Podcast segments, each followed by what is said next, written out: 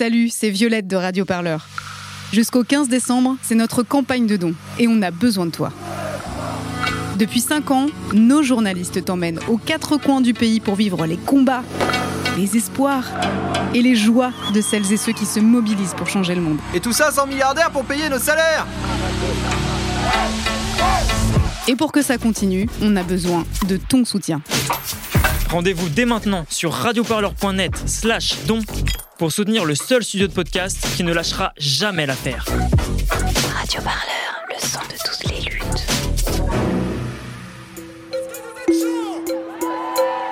Radio Parleur, le son de toutes les luttes. Vous écoutez un entretien de Radio Parleur, le son de toutes les luttes. Bonjour euh, Elodie Font. Bonjour. D'abord, est-ce que ça, est-ce que tu préfères qu'on se tutoie ou qu'on ou qu'on se vous voit plutôt? Eh ben écoute, tutoyons-nous. C'est parfait. Alors, tu es journaliste, documentariste et scénariste. Aujourd'hui, tu es chargée de production chez Arte et tu produis en parallèle des émissions pour France Inter. En 2017, tu réalises un podcast natif euh, qui s'intitule Coming In, un terme pour signifier le fait de se dire à soi-même qu'on est homosexuel, en référence au coming out, euh, qui lui signifie le fait de le dire euh, aux autres.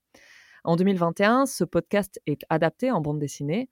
Avec l'illustratrice Carole Morel, vous co-signez Coming In, cette fois-ci une BD donc publiée par Payot Graphique et Arte Éditions. Comment raconter le fait de s'accepter en tant que femme lesbienne On en parle donc aujourd'hui avec toi, Elodie Font, pour Radio Parleur. Et à Radio Parleur, on commence toujours nos entretiens en demandant à nos invités de nous raconter un souvenir de lutte. Quel serait donc celui que tu aimerais nous partager aujourd'hui? Le premier qui me vient à l'esprit, c'est le premier, tout court, en fait. Et c'est en 2002. Euh, c'est ma première manifestation et c'est en- dans dans l'entre-deux tours euh, présidentiels, puisque ma, première manifestation, euh, euh, à ce moment-là, j'ai 17 ans, me semble-t-il, et, euh, et c'est contre la présence de Jean-Marie Le Pen au deuxième tour de, l'élection présidentielle.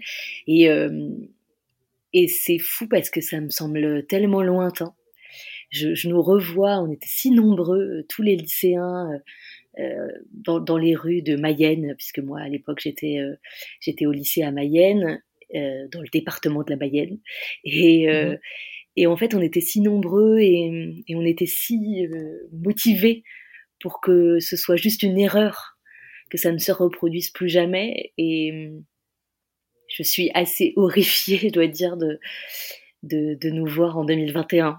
Euh, et, et c'est vrai que si tu me demandes de, de, de, de penser à une lutte, c'est celle-là euh, la première qui me vient, puisque, puisque depuis, j'essaie de lutter à ma petite échelle contre, contre maintenant le Rassemblement national et puis euh, contre tous ces dérivés, on va dire. Et, et pff, quelle, quelle tristesse de voir que, au contraire, que, que les idées du Front National sont ont complètement euh, Mm. accaparé euh, l'espace public. Donc euh, Mm, voilà, mm. c'est une lutte, c'est une lutte euh, qu'il faut poursuivre.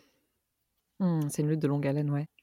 Après, si, si je suis plus, euh, si je suis, si je te, euh, si je te donne une lutte plus, comment dire, plus actuelle pour moi, enfin plus actuelle, plus dans laquelle en tout cas j'ai l'impression d'être plus présente, on va dire. Je, voilà, j'essaie d'être dans les manifestations euh, de, de nous toutes, euh, de, de dire euh, mon engagement le plus possible contre les violences faites aux femmes, évidemment. Et ça, c'est une lutte très actuelle. Nous toutes, donc une association, euh, une association féministe pour le rappeler. Oui, Donc peut-être qu'on aura euh, donc l'occasion, on aura l'occasion de, de, de reparler de la manière dont ce que tu dis euh, que, que c'est quelque chose que tu continues euh, de faire. Là, tu parles de manifestation. Euh, on va parler euh, maintenant plus spécifiquement de ce que tu peux faire via tes productions. Euh, donc en parlant de, de coming in euh, et notamment du, du processus d'acceptation euh, de ton homosexualité que tu décris euh, dans ton récit. Dans la BD, ça se déroule entre euh, principalement entre 2003, donc euh, l'année de ta terminale, et 2011, euh, le moment où tu te dis que tu fais le deuil de ton hétérosexualité. et donc, pour raconter un petit peu l'histoire aux personnes qui ne l'ont pas encore lu, mais qui le liront sûrement à la fin de cet entretien, tu racontes un cheminement en plusieurs étapes. Il y a notamment une étape qui, moi, m'a marqué, c'est cette bataille que tu te livres à toi-même et qui est illustrée dans la BD par un combat de boxe entre deux représentations de toi-même, une rouge et une bleue, qui se lancent des coups, qui se lancent des mots, qu'on a les craintes de la première, qui a peur de finir seule, qui a peur de, la honte euh, que ça peut être pour sa famille de se déclarer homosexuelle, et euh, la deuxième qui, elle, c'est plus réaliste, on va dire, qui sait déjà amoureuse euh, d'une fille. Je voulais te demander comment est-ce que tu as vécu cette période-là de, conflit? Je crois que j'étais vraiment épuisée. ça a pris des, années, hein, des, années à lutter. Je ne sais pas si vous imaginez, je me levais le matin, je, je, pensais, mais qu'est-ce qui t'arrive? Mais t'es complètement folle, mais faut pas, mais faut pas, mais faut pas, mais pourquoi, mais pour qui, mais. Enfin, c'était sans fin, c'est-à-dire que c'était un. C'est comme si vous étiez en, en train de vous engueuler toute la journée. Donc c'est insupportable en fait à vivre. Puis c'est, pas que de l'engueulade, c'est, une angoisse qui monte, qui est très forte. Et du coup, euh, qui euh, a déjà vécu un épisode d'angoisse forte, c'est que euh, on a l'impression qu'on, je sais pas, qu'on va pas s'en sortir, quoi. Enfin, qu'on, qu'on va finir asphyxié par mmh. l'angoisse. J'avais euh, d'ailleurs des, des, une sensation même d'apnée.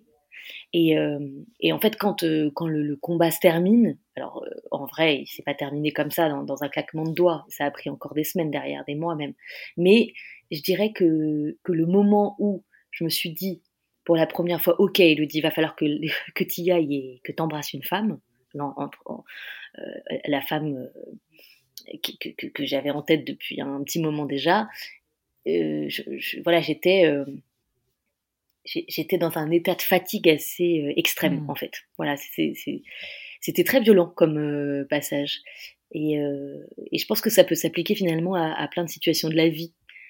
Dans les gens qui, lisent comme il y en a qui me disent que, que ils se sont reconnus dans ce passage alors même qu'ils ne sont pas homosexuels. En fait, je pense que voilà d'être dans une lutte comme ça féroce contre soi, c'est ça, peut arriver à plein de moments de la vie, mais en effet ressentir du rejet pour ce qu'on est, il y a un rejet quand même très fort, c'est hmm. euh, ça prend de la place, on va dire. Ce, ce rejet, euh, finalement, parce que tu dis oui, ça, ça a mis du temps jusqu'à ce que j'embrasse euh, une fille. Donc là, on pourrait se dire, je sais pas, dans un, un magnifique film romantique, on pourrait dire, bah ça y est, c'est le moment euh, de d'évidence. Mais en fait, à ce moment-là, t'écris, enfin malgré le fait que ça, ça semble sur le moment une évidence, dans ton récit en BD, tu dis comme si c'est comme si mon corps n'avait fait qu'attendre que j'accepte qui je suis.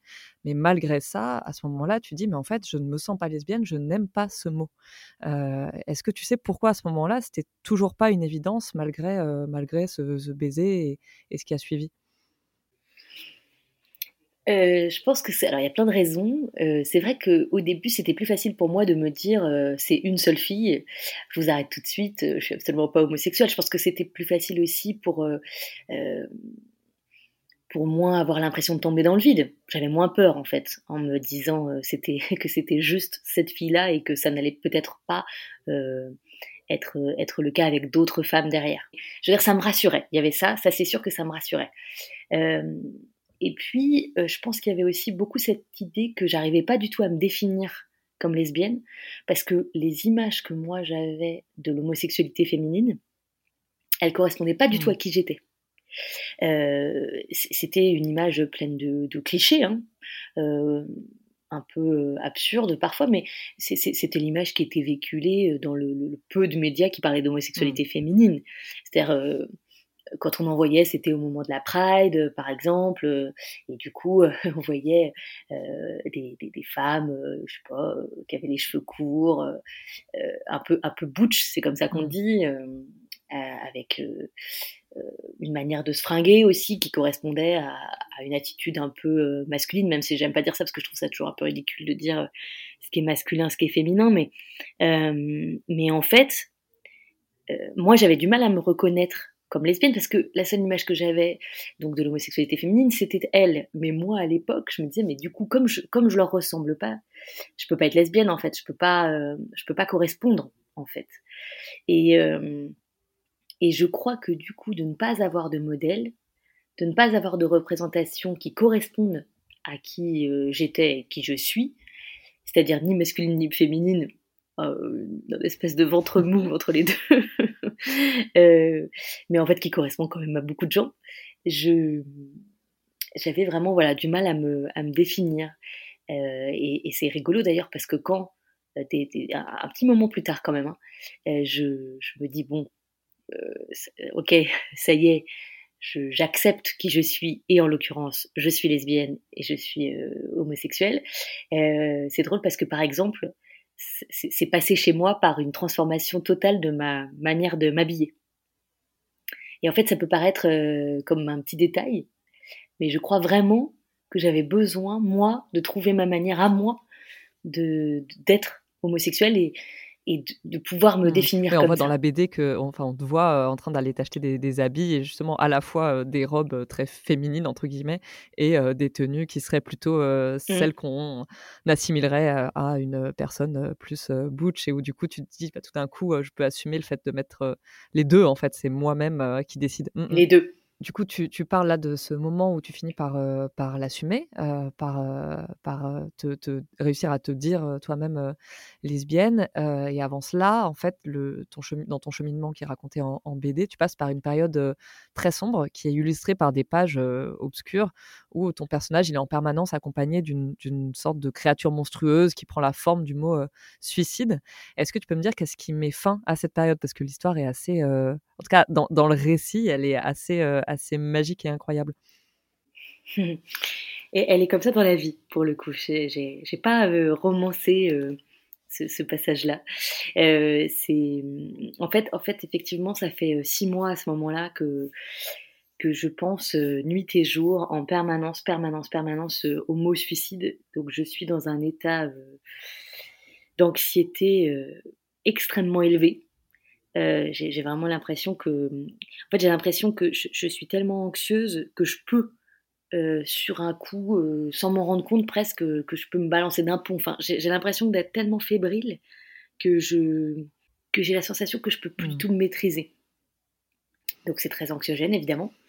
Et, et, et, ça prend six mois. Et, et, comme je le dis dans la BD, je, six mois c'est extrêmement long. Hein quand on est euh, avec ce genre de pensée. Donc c'est vraiment un épisode de, ma vie. Euh, tu disais qu'il est sombre dans la BD, c'est vrai qu'il est très mm. sombre aussi dans ma vie. Enfin, j'en ai un souvenir euh, terrible. Et, et, au bout de six mois, parce que j'ai mis du temps à en parler autour de moi, j'avais un peu honte en fait. J'étais un peu gênée. J'étais d'autant plus gênée que j'avais l'impression que les gens n'allaient pas comprendre en fait que j'avais des pensées suicidaires, mais que j'avais pas l'impression que j'avais envie d'en arrêter avec la vie pour autant. Enfin, c'était très étrange comme sensation. Et du coup, évidemment, c'était très étrange à raconter. Et, euh, j'ai fini par craquer avec euh, trois, quatre copines différentes. Euh, et puis l'une d'elles, qui est vraiment une de mes amies que l'on voit à plusieurs reprises dans la bande dessinée parce que c'est une de mes meilleures amies. et il se trouve donc elle s'appelle Fanny et il se trouve que Fanny dans une conversation me dit, tu sais, j'y ai réfléchi et je pense que euh, tu dois faire le deuil de ton hétérosexualité. Et, euh, et quand elle dit ça, euh, deux jours avant, j'ai vu mon psy, trois jours avant, j'ai vu une autre copine qui m'a un peu dit la même chose, mais pas avec ces mots-là. Mais c'était vraiment la même, idée. Et le psy aussi, c'était vraiment la même idée. Et je pense que c'est finalement d'entendre une troisième fois dans la même semaine cette idée qu'il fallait faire un deuil, qui d'un coup me prend aux tripes et en fait c'est complètement dingue. C'est-à-dire que c'est vraiment une sensation, je sens physiquement que ce mot, le mot suicide, se, comment je pourrais vous dire ça, se hmm. dissout quoi. Et d'un coup il, glisse. En fait, il part. Je, ressens encore la sensation. Vous voyez, c'est, ça part de la tête, ça va jusqu'au pied, ça part en fait. Voilà, c'est complètement dingue. Et je sens tout de mmh. suite que ça part. Évidemment, j'ai eu peur encore pendant plusieurs semaines derrière. Hein. Mais je sens que j'ai fait le plus gros. Et donc, évidemment, comme je sens que, que c'est ce moment-là, c'est le moment où elle parle de deuil, de l'hétérosexualité, je me dis, c'est ça. Ok, c'est ça. Alors. Et donc, je creuse cette, cette idée-là. Et, euh, ça veut dire quoi concrètement? Ça veut dire que euh, voilà, j'avais projeté ma vie dans une vie hétérosexuelle. Donc j'avais projeté ma vie avec des enfants, avec un mec. en fait, j'avais projeté ma vie dans la normalité. Et à un moment, il a fallu que je comprenne que c'était pas que j'avais envie de me tuer. Mais par contre, mon corps me disait bon, là, à un moment, va falloir faire le deuil d'une partie de toi, en tout cas. Et il faudrait va falloir lui dire au revoir, adieu, et puis accepter que, que la vie va être très jolie mmh. sans. Et, euh, et c'est vrai qu'une fois que j'ai que j'ai réussi à me dire ça, alors la vie a été plus facile derrière. Mmh. Mais justement, c'est ce qui, ce qui m'a, ce, qui ce que je trouve à la fois intéressant dans, dans tes récits et ce qui à la fois pour, pour moi surprend d'une certaine manière, c'est que tu te centres, beaucoup beaucoup sur l'acceptation de soi. Le fait, enfin, c'est tout l'objet de, du coming in, c'est le fait vraiment de, de s'accepter soi-même et de, de porter peut-être un regard bienveillant sur, sur ce qu'on est vraiment. mais finalement, le, poids des autres ou de la société, même s'il apparaît quelquefois, il y a des, notamment des, des petites allusions à des les, petites blagues homophobes qu'on entend dans des apéros avec des amis ou ce genre de choses. Je trouve que le, le poids de la société, justement, les, les représentations que la société nous, nous renvoie et, qui font qu'on a du mal à, à, se sortir de ces représentations, elles ne sont pas forcément très présentes dans tes récits. Mmh. je me demandais pourquoi. Bon, déjà parce que moi, je me sens pas c'est-à-dire que je trouve qu'il y a des gens qui savent extrêmement bien raconter ça, qui travaillent dessus, qui sont, euh, euh, qui sont euh, chercheurs, psychologues, que sais-je, mais en tout cas qui, qui, ont vraiment des réflexions passionnantes sur ce sujet-là. Et je ne crois pas que moi, à ma petite échelle, j'ai vraiment une réflexion qui, a quelque chose d'autre à amener que juste de dire la société est quand même un, peu un peu difficile à supporter parfois. Mais euh, déjà, je pense que c'est une question de légitimité. Je me sentais pas forcément légitime pour ça. Il y a aussi que je pense que si on attend des autres euh, qu'ils évoluent pour qu'on se sente mieux, euh, ça va prendre du temps. Donc, je pense qu'on a plus de chance aussi si on passe par l'acceptation de soi sans attendre l'acceptation des autres. On a plus de chance dans le sens je, pense qu'on s'en sort plus vite, quoi. Euh, et donc, je, voilà. Après, c'est aussi que moi, je pars de mon récit. Euh, j'ai pas de prétention de, de faire euh, des généralités, par exemple. Hmm. Moi, je raconte juste un, un, récit et à travers celui-là, peut-être euh, que certains, certaines autres personnes peuvent se reconnaître, mais je, je, je me dis pas que j'invente l'eau chaude, quoi. Hmm. je me dis hmm. juste que peut-être ça peut faire du bien ce que je raconte. Donc euh, euh, après sur la société, si quelque part j'en parle parce que j'en parle quand même à travers le fait que, euh, bah, par exemple, d'avoir mis six mois à, penser au suicide à 24 avant de, réussir à me dépaire, dépêtre un peu de, de, ce mot c'est quand même c'est quand même que la société est d'une violence folle en fait quand on en est rendu à devoir faire ça pour se sentir mieux. Je, me demandais en fait si peut-être tu l'avais moins euh, ressenti euh, parce qu'en lisant ce récit, moi, ça m'a fait penser à, un, livre euh, d'une sociologue euh, et anthropologue, Natacha Chetcuti, tu connais peut-être, qui s'appelle Se dire lesbienne, vie de couple, sexualité et représentation de soi, et qui, dans lequel elle, parle, bah, elle, analyse en fait le processus par lequel passent les femmes avant d'en arriver à se, à se dire lesbienne, ce qui est un processus qui est beaucoup plus long et plus complexe que pour les hommes gays?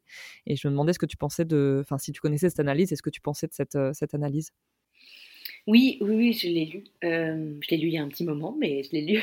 oui, je pense que c'est compliqué de, de se dire lesbienne mmh, parce que c'est invisible en fait. Parce que être lesbienne, c'est c'est très invisibilisé. Euh, rien que le mot d'ailleurs. Euh, dans le podcast, il y, a, quelques années, je disais que j'aimais pas le, mot lesbienne mmh. et que je le trouvais moche. Et puis, euh, en fait, en lisant de nombreux ouvrages, je me suis rendu compte que c'était politique en fait. C'est-à-dire que qu'on était très nombreuses, bizarrement, à ne pas aimer le mot lesbienne. C'est quand même mmh. fascinant qu'on soit aussi nombreuses à pas l'aimer. Et donc, je me suis rendu compte que, que c'était aussi parce que parce que la, représentation que l'on en avait était, était biaisée, que qu'il y avait voilà plein plein d'injonctions de la société à pas aimer ce mot-là. Donc c'était politique aussi de le soutenir. Donc évidemment que c'est assez compliqué de, de, se définir en tant que lesbienne alors même qu'elles sont invisibles dans l'espace public. Et puis qu'il y a toujours ce côté un peu, euh, euh, moi qui m'agace beaucoup, euh, oh, deux femmes ensemble. C'est comme si c'était vraiment deux copines qui se faisaient des petites caresses, des massages un peu appuyés, quoi. Et je trouve que c'est insupportable en fait. je sais pas, c'est nier le fait que, par exemple, il y a une sexualité entre les femmes qui n'est pas une sexualité vouée à être observée par des hommes qui enfin arrivent au bout d'un quart d'heure pour, pour enfin amener une sexualité à ces deux pauvres femmes. Donc je, je, voilà, je, pense que aussi ce, ce, oui, je fais, je fais, je fais référence au, porno. Mmh qui, a pas mal abîmé le mot, je pense, lesbienne. Euh, mais, mais je pense que quand même c'est un petit peu plus facile aujourd'hui, j'espère en tout cas. C'est justement, euh, c'est justement là où je voulais en venir euh, maintenant, parce qu'à la fin de, à la fin de ta BD, à la fin de votre BD, parce qu'il y a aussi Carole Morel, donc l'illustratrice qui la, qui la co-signe, à la fin de la BD, justement, tu, tu, tu te demandes, euh, tu te demandes, est-ce que ça vaut toujours le coup de raconter l'acceptation de l'homosexualité en 2021 Et tu dis que tu te le posais, tu te posais déjà la question en 2017. Du mmh. coup, je voulais te demander, est-ce que, est-ce que vraiment pour toi ça te semble plus facile aujourd'hui? Qu'est-ce qui te fait dire qu'aujourd'hui c'est plus facile de s'assumer en tant que lesbienne que en 2017 ou en 2011 Ouais, alors je crois pas que ce soit plus facile de s'assumer. Euh, ou de s'accepter, parce que s'assumer, je trouve ça un peu, euh, un peu violent, mais hum, de s'accepter, je crois pas que ce soit plus facile, mais en tout cas, il y a beaucoup plus de représentation. Il y a vraiment beaucoup plus euh, de, de femmes et d'hommes qui disent dans les médias, qui disent publiquement qu'ils sont homosexuels. Donc ça veut dire qu'il y a quand même plus d'histoire aussi. Il y a plus d'histoire dans les films, il y a plus d'histoire dans, dans, les bouquins. après, quand je dis il y en a plus, je veux dire, les femmes lesbiennes connues, euh, il y en a dix, quoi. C'est déjà bien parce que moi, il y en avait deux. Mais euh, ça reste. C'était qui? Bah, Moi, à l'époque, il y avait Amélie Mauresmo qui a fait son coming out euh, quand j'étais mmh au, collège. Et, et, et, dis donc, ça donnait pas très envie de le faire, son coming out. La pauvre, la pauvre, elle a vraiment essuyé les plâtres. Et puis, il y avait Catherine Lara, quoi. Donc, bon, moi, Catherine Lara, quand j'avais 15 mmh. ans, je sais pas, ça me semblait quand même un peu loin, quoi. Ça, c'est sûr que ça a changé, pour le coup. Après, voilà, un, ça reste euh, quand même euh, assez minime. Et d'ailleurs, je vois bien dans l'accueil qui est fait à Coming que les, voilà, on a besoin, on a envie d'entendre des histoires. Et de deux, euh, je crois que le fait d'avoir des représentations, c'est une chose, mais le fait de, s'accepter, ça a l'air de prendre toujours du temps parce que je reçois des, des, centaines de messages. Donc, sinon, je ne recevrais pas autant, je pense. Mais c'est des centaines de messages de personnes qui te remercient de, ce que tu as fait, quoi. Hmm. Ouais, c'est ça. C'était déjà le cas après le, podcast. Donc en 2017, je reçois des centaines de messages de gens qui me disent, euh, en fait, c'est un peu mon histoire. Donc merci de la raconter. Euh, et, surtout qui me disent à quel point ça leur fait du bien. Et, on dit beaucoup que les jeunes générations, aujourd'hui, les gens qui ont 15 ans, euh, oh, c'est hyper facile, euh, euh, pas de problème pour eux. moi, je, suis assez certaine que ça reste quand même quelque chose de complexe. Alors, je parle et comme vous pouvez l'entendre, j'ai mon petit bébé à côté voilà, ce sont les aléas de, faire une interview quand on est en congé mat. Bah, justement, peut-être pour rebondir sur ce contexte particulier d'entretien, puisqu'on fait euh, actuellement cet entretien euh, à distance. Donc, tu es chez toi et euh, moi, je suis dans les locaux de Radio Parleur. donc, je te remercie une nouvelle fois d'avoir accepté de faire cet entretien alors que tu es en congé maternité. Et justement, ce congé maternité, en fait, tu en parlais, tu parlais déjà du, désir d'enfant dans, dans, ton podcast en 2017. Et je me demandais, parce que là, on parle de la facilité, entre guillemets, hein, de, de, de, de s'accepter en, tant que, en tant que femme lesbienne aujourd'hui. Euh, Est-ce que euh, le, le, fait d'avoir un enfant en tant que couple de femmes, euh, qui est encore une, une, autre étape, est-ce que ça a été quelque chose de, de facile ou pas? Mmh. C'est ma lutte à moi, ça. Euh, ça, c'est une envie qui m'a pas quittée en fait, que j'avais quand, quand, je pensais que j'étais hétéro, qui a été ma, ma, plus grande peur quand j'ai compris que que, que j'étais homo, je me suis dit, mais oh, ça veut dire que j'aurai jamais d'enfant. C'était vraiment une grande douleur pour moi. Et, et j'ai fait des tentatives de PMA avec mon ex-femme qui n'ont pas fonctionné. Ça a été un long chemin à ce moment-là. Et il se trouve que, voilà, moi j'ai déjà 35 ans, enfin je vais avoir 36 là dans quelques, dans quelques semaines. Donc j'avais vraiment la sensation que le temps, le temps pressait un peu. et, et, en fait, ça a été assez rapide cette fois-là. Euh, pour avoir ce, petit bonhomme là, mais, euh, mais la grossesse a été quand même assez complexe. Hmm. Donc euh, ça a quand même été un sacré parcours. mais ça a été plus facile quand même que, que ça ne l'avait été il y a quelques années, aussi parce que j'ai pas du tout choisi la même manière de faire. Il se trouve que j'ai eu la chance de, de le faire dans l'illégalité, mais en France. Donc ça a tout changé par rapport à, la, il y a quelques années où j'avais essayé de le faire en Belgique et, je crois qu'on ne dit pas assez à quel point ça, ça joue d'aller dans un autre pays qui n'est pas le sien, euh, de, de, voilà, de faire un trajet qui est long, ça coûte de l'argent, beaucoup d'argent, mmh. euh, donc c'est une pression euh, monumentale. Vous ne sentiez pas d'attendre, parce que la, la loi euh, sur la PMA a été votée euh, au début de l'été C'était trop tard ou c'était pas Bah non, parce que du, que, du coup, moi j'ai R36, euh, ma compagne c'est pareil. donc là, je vois que les couples qui commencent à, à rentrer dans le processus, là, on leur dit qu'il y a à peu près un an et demi d'attente, plus les neuf mois derrière. Et encore, faut que ça marche du premier coup. Donc moi, je me disais, ah non, mmh. je vais trop flipper en fait. Je vais trop flipper. Et puis surtout, je, dois dire que je commençais à désespérer de cette loi. Donc euh, je me suis dit, tu peux pas attendre que des sénateurs de 85 ans blancs euh, et euh, hétéros te, te, donnent leur feu vert en fait. C'est pas possible. Donc il, faut, il faut que tu prennes ta vie en main avant parce que sinon c'est trop ouais c'est trop anxiogène quoi. C'est trop anxiogène. Et puis comme je, ça faisait longtemps que je travaillais, moi j'ai beaucoup travaillé sur la PMA, etc. Donc je savais mieux qu'il y a quelques années, comment faire aussi. Pour en revenir peut-être à ton, à ton récit, euh, j'aimerais beaucoup qu'on parle euh, maintenant de la mise en récit, euh, donc du fait de raconter toutes ces expériences. et je me demandais, parce que dans, à plusieurs reprises, dans, que ce soit dans le, dans le podcast ou dans la BD, tu parles du besoin de dire, de partager, que ce soit le fait de sortir avec une fille ou le fait d'être lesbienne. Et il y a notamment un moment très beau dans la BD où on voit deux pages qui vraiment littéralement débordent de couleurs hyper flash et sur lesquels on peut lire en lettres capitales blanches je suis homo comme si c'était écrit sur un mur. Enfin c'est très beau en tout cas la manière dont c'est représenté. Et je me demandais si pour toi dire ça avait fait partie de ton processus d'acceptation. Ah totalement. Totalement. Ça m'a fait beaucoup de bien. Ça m'a fait beaucoup de bien et surtout ça m'a fait prendre conscience que j'étais pas toute seule. Parce que quand on dit on a la possibilité de recevoir en retour des gens qui disent aussi. Et, euh, c'est très agréable en fait. C'est une grande force soudain de se rendre compte qu'on est pas mal. Euh, et oui, ça a fait partie du processus parce que justement, j'ai beaucoup souffert, moi, du manque de représentation. Donc, euh, je pense que plus on dit et plus on fait exister cette réalité-là. C'est comme le terme coming en vrai, il est né euh, dans un, échange à Arte Radio où on cherchait le titre. Et d'un coup, Coming In est venu. Et, euh, on, se disait, euh, on s'est dit tout de suite, tiens, oui, ça colle exactement à ce que tu veux raconter. Alors après, je ne l'ai pas inventé. Hein. J'ai vu qu'il avait été déjà utilisé à droite à gauche, mais enfin très peu. Mais par exemple, de dire le mot coming in, en fait, j'ai vu là récemment que dans un article du Monde, il parle de ça. Il parle du coming in, de, l'acceptation de soi.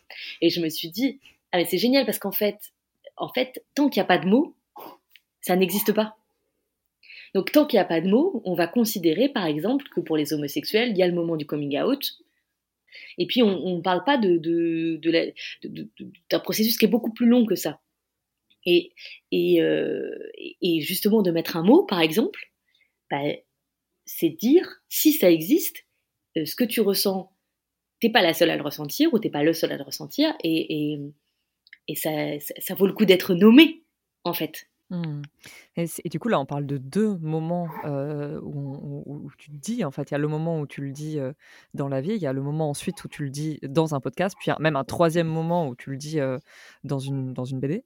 je me demandais comment ça s'était passé, cette mise en récit, cette construction d'un récit, en sachant que dans un contexte où, enfin, cas, tu, tu, tu, tu, te décris en train de, d'écrire depuis très petite, d'écrire un, un, journal. Mmh. Après, je ne sais pas si tu l'as ressenti en tant que tel, mais les récits, bah, notamment de femmes sur des expériences très intimes, ça c'est des récits qui ont longtemps été dénigrés dans la littérature dite classique. et je me demandais si ça t'avait influencé dans la construction de ton récit, si ça avait été un frein ou pas d'ailleurs?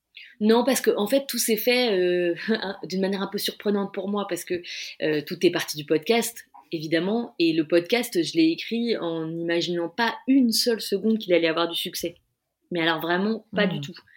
Donc euh, je l'ai écrit parce que euh, c'est né d'une conversation avec euh, le, directeur d'Arte Radio et en discutant de fil en aiguille, on est arrivé à, je suis arrivée à lui raconter ma vie et puis en fait, ça s'est fait d'une manière extrêmement naturelle sans que je réfléchisse du tout à l'impact que ça allait avoir. Et c'est en fait c'est une fois que le podcast est sorti, qu'il a eu euh, beaucoup d'écho, que, que ensuite je pouvais plus faire euh, autrement que de savoir que qu'il y avait tous ces gens euh, qui se reconnaissaient dans ce récit-là. Et en fait, ça, a vraiment changé ma perception, parce que à l'origine, vraiment, moi, j'ai écrit ça d'une manière extrêmement naïve et un peu candide. Et c'est et là, la BD, je l'ai faite plusieurs années plus tard parce que je voulais que, déjà, je voulais que ça, au, début, j'avais l'impression d'avoir déjà tout dit dans le podcast et je suis contente d'avoir attendu d'ailleurs, parce que je, je, pense que je suis plus heureuse du résultat de, ce que je peux en dire aujourd'hui que, ce que je pouvais en dire il y a cinq ans. Et, euh, voilà, je suis contente d'avoir pris mon temps. J'avais un peu peur parce que je me disais, est-ce que la BD va être à la hauteur de, des attentes qu'il y avait autour du podcast? Mais pour l'instant, les, gens ont l'air plutôt contents, donc moi aussi. Et comment ça s'est passé cette, euh, cette adaptation en, en BD Parce qu'on a l'impression de. Euh, en tout cas, moi, j'ai eu l'impression de, que dans cette BD, on prenait davantage le temps euh, de te rencontrer en tant que personnage, avec des épisodes supplémentaires par rapport au podcast. Et, et du coup, ça donne l'impression d'une histoire qui est plus étoffée, plus, mmh. plus complète, plus complexe. et je me. Est-ce que ça a été le, le, le fruit d'un travail collaboratif avec l'illustratrice Carole Morel? Non, non. non, non, c'est vraiment moi qui ai, qui ai tout réécrit. J'ai pas réécouter le podcast en fait. Je me suis dit, euh, ok, comment je raconte cette histoire maintenant? Et voilà, euh, Coming In en podcast, je l'ai écrit euh, d'une certaine manière, c'était en 2016, à la fin de l'année en 2016. Comment, comment là j'avais envie de le raconter et je, voilà j'ai essayé d'imaginer tout un tas de tout un tas de, de mise en scène on va dire et euh, ensuite, Carole s'est approprié euh, le texte et on a beaucoup discuté de, certains dessins. Il y a des dessins qui, qui étaient extrêmement naturels, d'autres moins.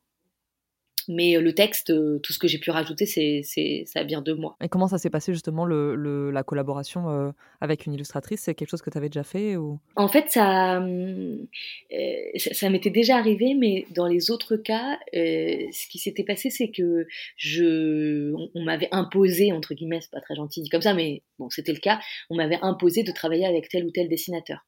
Il se trouve que là, comme c'était mon histoire, j'avais quand même envie de choisir.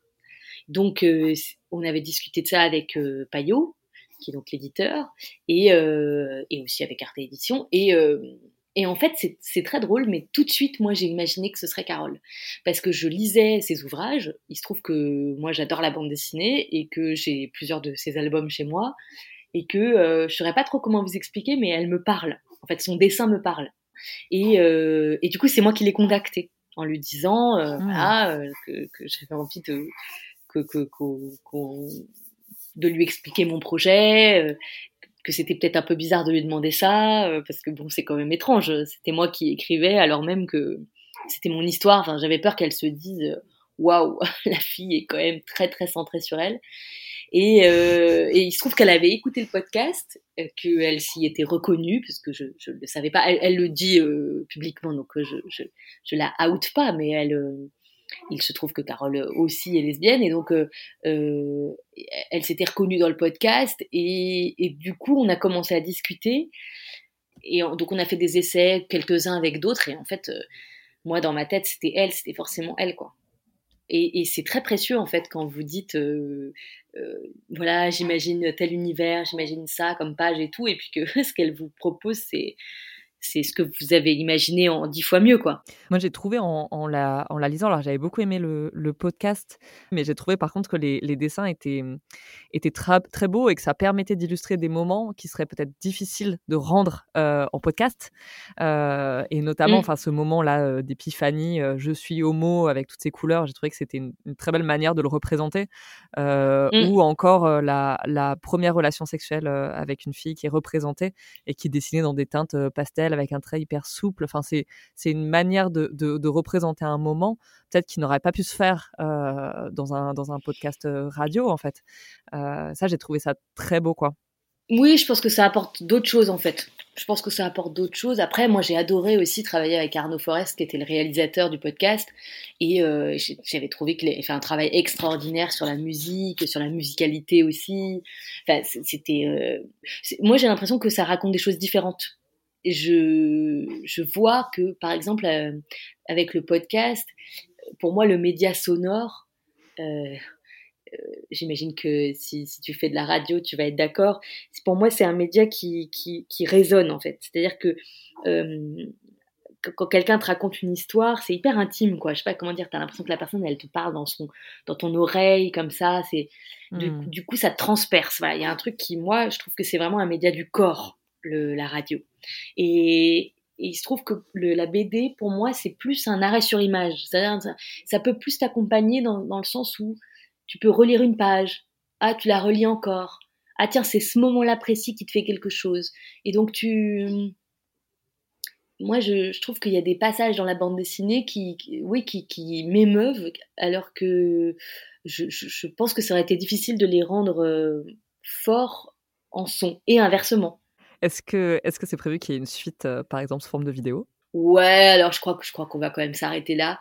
Euh, sur euh, sur cette partie de l'histoire en tout cas. Après c'est rigolo parce qu'on me demande beaucoup et notamment on, a la chance avec Carole de, de, faire un peu le tour des librairies là en ce moment pour la dédicacer. Et et on nous demande souvent si on va faire la suite plutôt.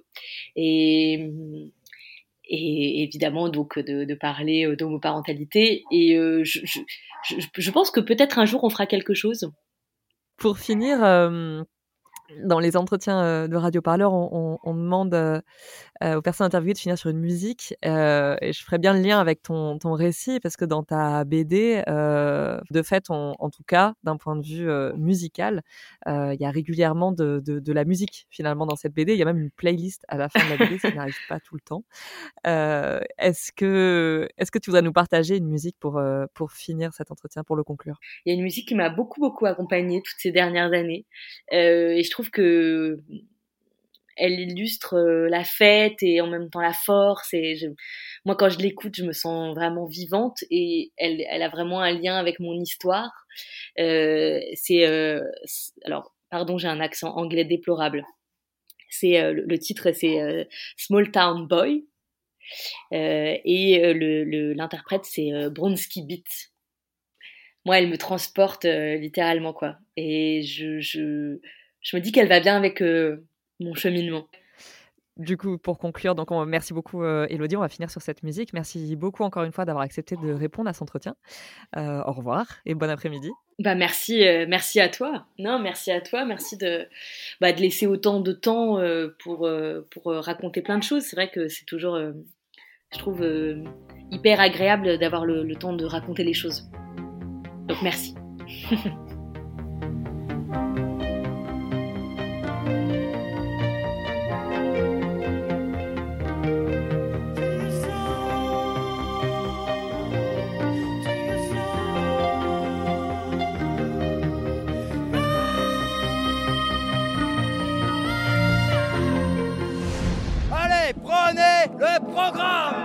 Radio Parleur lance la lettre des luttes.